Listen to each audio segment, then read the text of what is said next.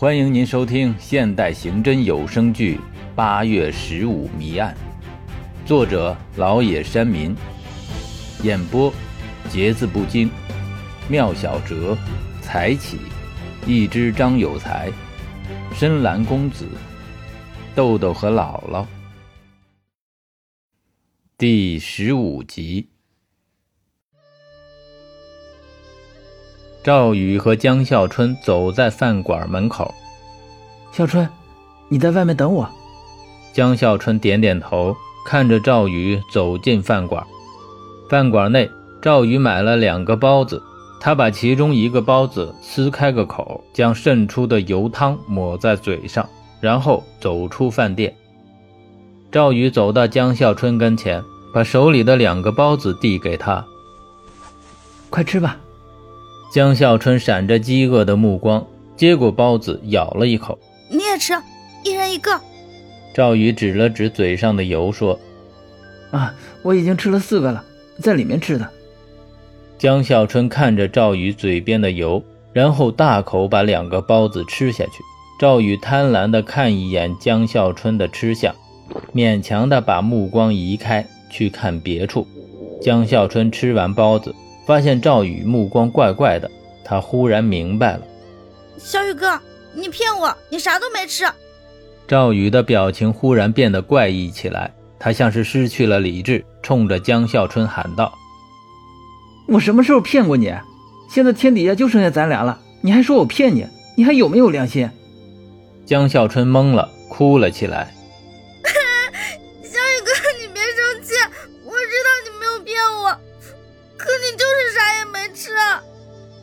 赵宇的眼泪也流了出来，他冷静了些。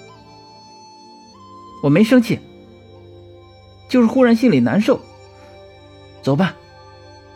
这时，一名扎着围裙的妇女从饭馆走出来。小孩儿，你刚才买的那两个包子，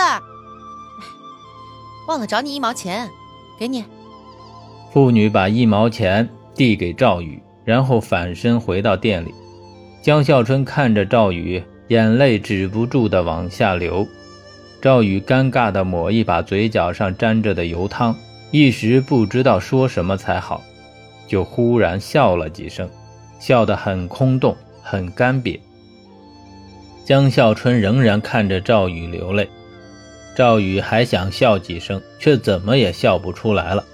他扭过头去，把一双泪眼对着天边的一道彩虹。火车站，赵宇在送江笑春离开，他们身边站着江笑春的婶子。江笑春拉着赵宇的手，流着泪说：“小宇哥，我不想走。我也只是个小孩，也照顾不好你，你还是跟你婶子走吧，有大人管，我也放心了。”小宇哥，我们以后一定要见面，就是到死那天。也要见。嗯，我记住了，就是到死那天，也要见。两个人含泪点头。火车发出一声撕裂的长鸣，车身轰然动了一下。婶子过来拉着江笑春上车，他朝神情悲戚的赵宇点点头，勉强笑了笑。火车徐徐地开动了。江笑春在窗口露出黄白的小脸，火车驶出月台，渐渐地远去了。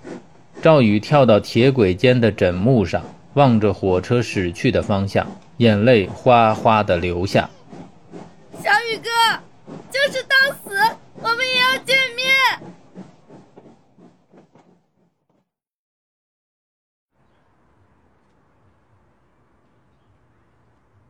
赵宇来到城建局的设计院走访。我是公安局的，我打听一下，六五年左右在这儿担任工程师的人，现在还有没有？没有了，那个时候的人现在还不退休啊。后院宿舍有个姓侯的，叫侯一民，是院里的老工程师，你去问问他吧。嗯。能告诉我地址或电话吗？我有急事儿。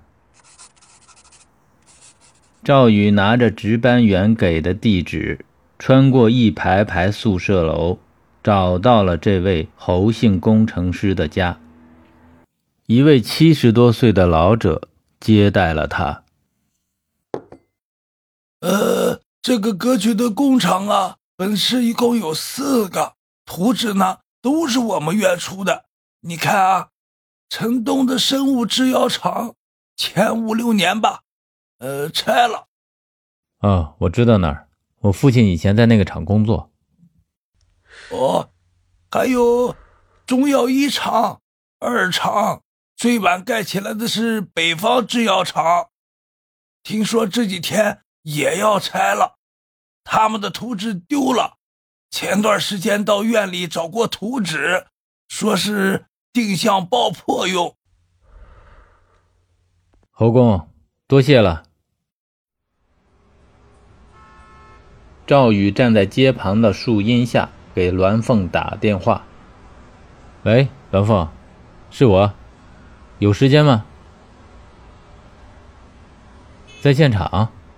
啊，那算了，完事以后赶快跟我联系。挂断电话，又打给黑鱼。过了一会儿，黑鱼开车过来接上赵宇，两个人堵在路上。赵队。你退休的时候要是能带出个警笛就好了，有那东西真是方便。赵宇没说话，认真的思索着。终于到了厂门口，出租车在关闭的厂门外摁喇叭，一个值班人员慢腾腾的走过来，隔着铁栅栏门说道：“干嘛呀？这儿没人，早停产了，后天就要拆了。”你哪那么多话？没看见吗？警察，快开门！警察，谁是？他，我俩。出租。黑鱼相当不耐烦地说：“便衣。”值班人员极不情愿地打开门，出租车驶入，直朝办公楼开去。出租车在黑灯瞎火的办公楼前停下，赵宇和黑鱼从车上下来。赵宇抬头看着这座陈旧的四层办公楼。神情复杂。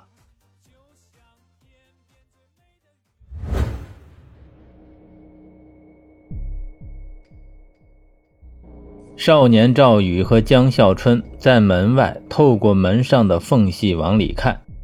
三十余岁的张继先举起一根镐把，朝在地上挣扎的赵少卿头上砸下去。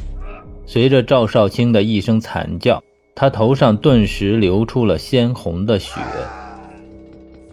赵少卿倒在地上翻滚挣扎，张继先、曾琦、李卫东的脚在他身上频频的起落，赵少卿朝墙角滚过去，缩在角落里不再动了。接着，张继先、曾琦和李卫东用不同的凶器——铁条、皮鞭、镐把，毒打惨叫连连的江华。门缝外。赵宇和江笑春瞪大了惊恐的眼睛。赵队，赵队，赵队，这几个工厂怎么长得都一样啊？赵宇的回忆被黑雨打断。嗯，是按照一份图纸建的。怪不得。哎，赵队，那个变态的神经病为什么都在这种地方干活？这儿没人。后天就要拆了，上车去刑警队，快点好。出租车加速，从开着的大门疾驶而去。值班员边关门边望着出租车的尾灯，念叨着：“这年头有病的人真多。”感谢您的收听。更多精彩，请关注“节字不惊”。